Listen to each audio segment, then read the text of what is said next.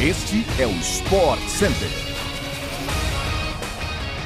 Muito, muito, muito bom dia, fã do esporte! Estamos chegando para mais um podcast do Sport Center, primeira edição dessa sexta-feira, que também terá uma edição extra à tarde. Eu sou Luciano Amaral e não deixe de nos seguir e avaliar no seu tocador preferido de podcasts. Assim, você não perde nenhum dos nossos episódios que vão ao ar de segunda a sexta-feira. É isso mesmo, Edu? Bom dia! É isso, Luciano. Bom dia, bom dia também, fã de esporte. Estamos começando mais um Sport Center aqui nos seus fones de ouvido. Fique ligado que o Sport Center também vai ao ar diariamente pela ESPN no Star Plus. Hoje são quatro edições ao vivaço. 11 da manhã, 4 da tarde, 8 da noite e também às 11. Eu tô nessa. Vamos lá, solta a vinheta.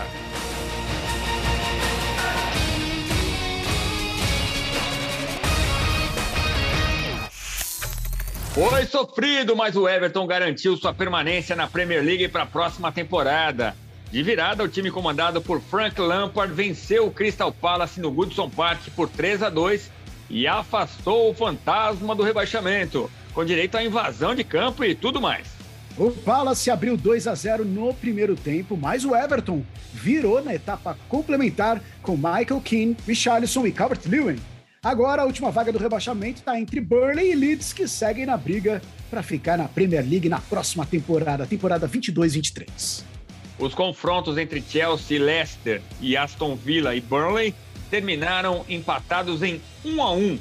A rodada final da Premier League será disputada no próximo domingo, ao vivo pela ESPN no Star Plus. Todos os jogos no mesmo horário, ao meio-dia. Mesmo depois de uma confortável vitória na Libertadores na última terça-feira, o clima do Flamengo continua conturbado, tudo por conta da polêmica entre o treinador Paulo Souza e o goleiro Diego Alves nessa semana. Uma reunião, inclusive, teria sido realizada ontem para aparar as arestas. É, que coisa! Diretoria, técnico e jogador se reuniram por cerca de duas horas em busca de esclarecimento dos assuntos. A polêmica começou durante a entrevista coletiva do treinador português depois da vitória sobre a Universidade Católica pela Libertadores. Souza afirmou que não relacionou Diego Alves para o jogo porque o goleiro ainda sofria com dores no pubis. Além disso, o técnico também disse que não levou o jogador para a partida porque ele não treinava desde o dia seguinte à derrota para o Botafogo, que aconteceu lá no dia 8 de maio. Souza citou que Diego teria dito a Bruno Spinda, o diretor executivo de futebol, que já tinha melhorado e teria condições de jogo sim. Segundo a apuração do ESPN.com.br, o goleiro teria falado exatamente o contrário ao dirigente. Disse que ainda tinha uma dor e não poderia atuar. Em meio ao clima conturbado nos bastidores, o Flamengo volta a campo amanhã pelo Brasileirão contra o Goiás, no Maracanã, às quatro e meia da tarde. O sorteio do chaveamento de Roland Garros, um dos maiores torneios de tênis do calendário, foi feito ontem e definiu os primeiros confrontos, tanto na chave masculina quanto na feminina. Número 1 um do planeta e atual campeão do torneio, o Sérgio Novak Djokovic vai jogar contra o japonês Yoshito Nishioka na estreia. O caminho até a final, no entanto, não será fácil, já que Djoko ficou na mesma chave de Rafael Nadal, maior campeão de Roland Garros, com 13 conquistas, e também da promessa Carlos Alcaraz, grande sensação da atual temporada.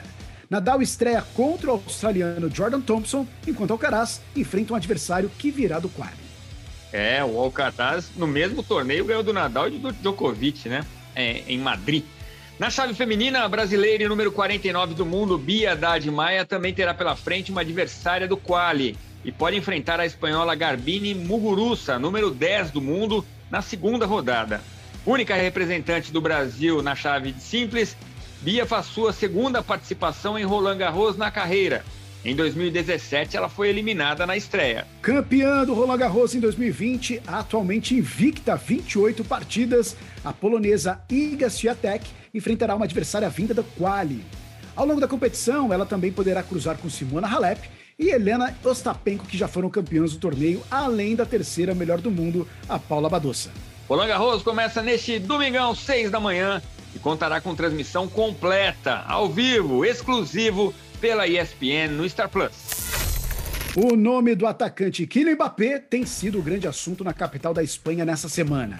No entanto, o técnico do Real Madrid, o Carlo Ancelotti, ele tratou de despistar sobre a possível contratação do francês ao final dessa temporada. Em entrevista coletiva ontem, o treinador italiano garantiu que não está pensando em Mbappé e que o único foco da equipe merengue é a final da UEFA Champions League, marcada para o dia 28 de maio, no Estádio de França, em Paris, contra o Liverpool.